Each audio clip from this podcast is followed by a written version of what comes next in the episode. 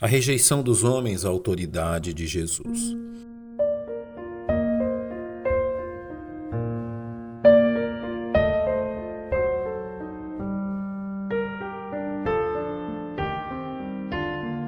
O atento leitor das Escrituras é abençoado através da descrição detalhista e clara do evangelista Lucas quanto aos atos que levaram Jesus de Nazaré a ser reconhecido como Filho de Deus.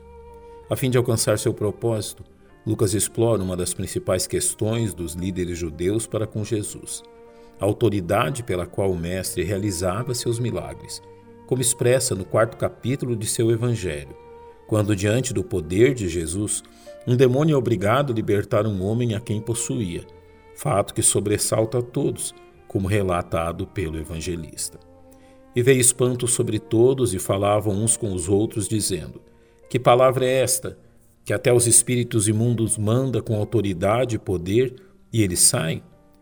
Logo após a tentação no deserto, Jesus retorna a Nazaré, indo no sábado à sinagoga levantando-se para ler o livro do profeta Isaías, onde está escrito: O Espírito do Senhor está sobre mim, pois que me ungiu para evangelizar os pobres, enviou-me a curar os contritos de coração, a proclamar liberdade aos cativos e restauração da vista aos cegos, a pôr em liberdade os oprimidos, a anunciar o ano aceitável do Senhor.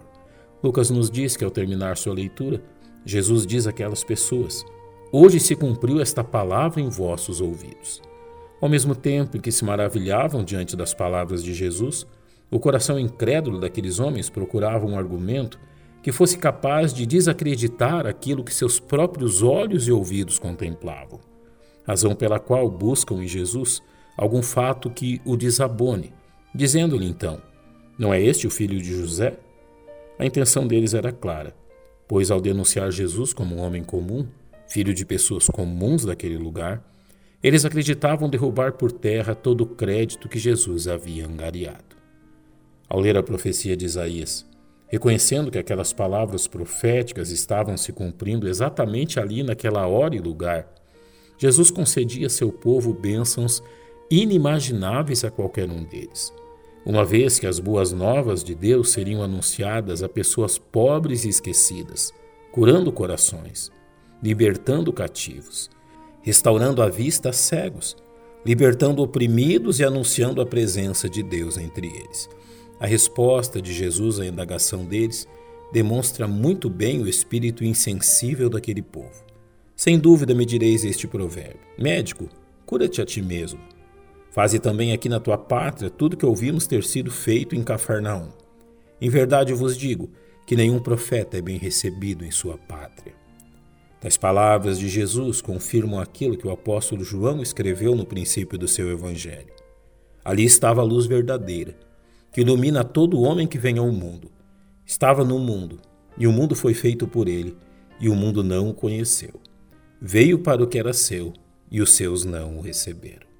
Da mesma forma, o evangelho da graça de Deus é oferecido em nosso tempo a um povo de dura serviço capaz de usar os mais tolos argumentos a fim de justificar sua rejeição diante da tão grande salvação concedida pela fé a todos aqueles que creem. Reconheçamos, pois, que assim como aconteceu aquele povo, também se dá em nosso tempo. Quão importante é que relembremos as palavras do profeta Isaías, porque assim como desce a chuva e a neve dos céus, e para lá não tornam, mas regam a terra, e a fazem produzir e brotar e dar semente ao semeador e pão ao que come. Assim será a minha palavra, que sair da minha boca. Ela não voltará para mim vazia, antes fará o que me apraz e prosperará naquilo para que a enviei.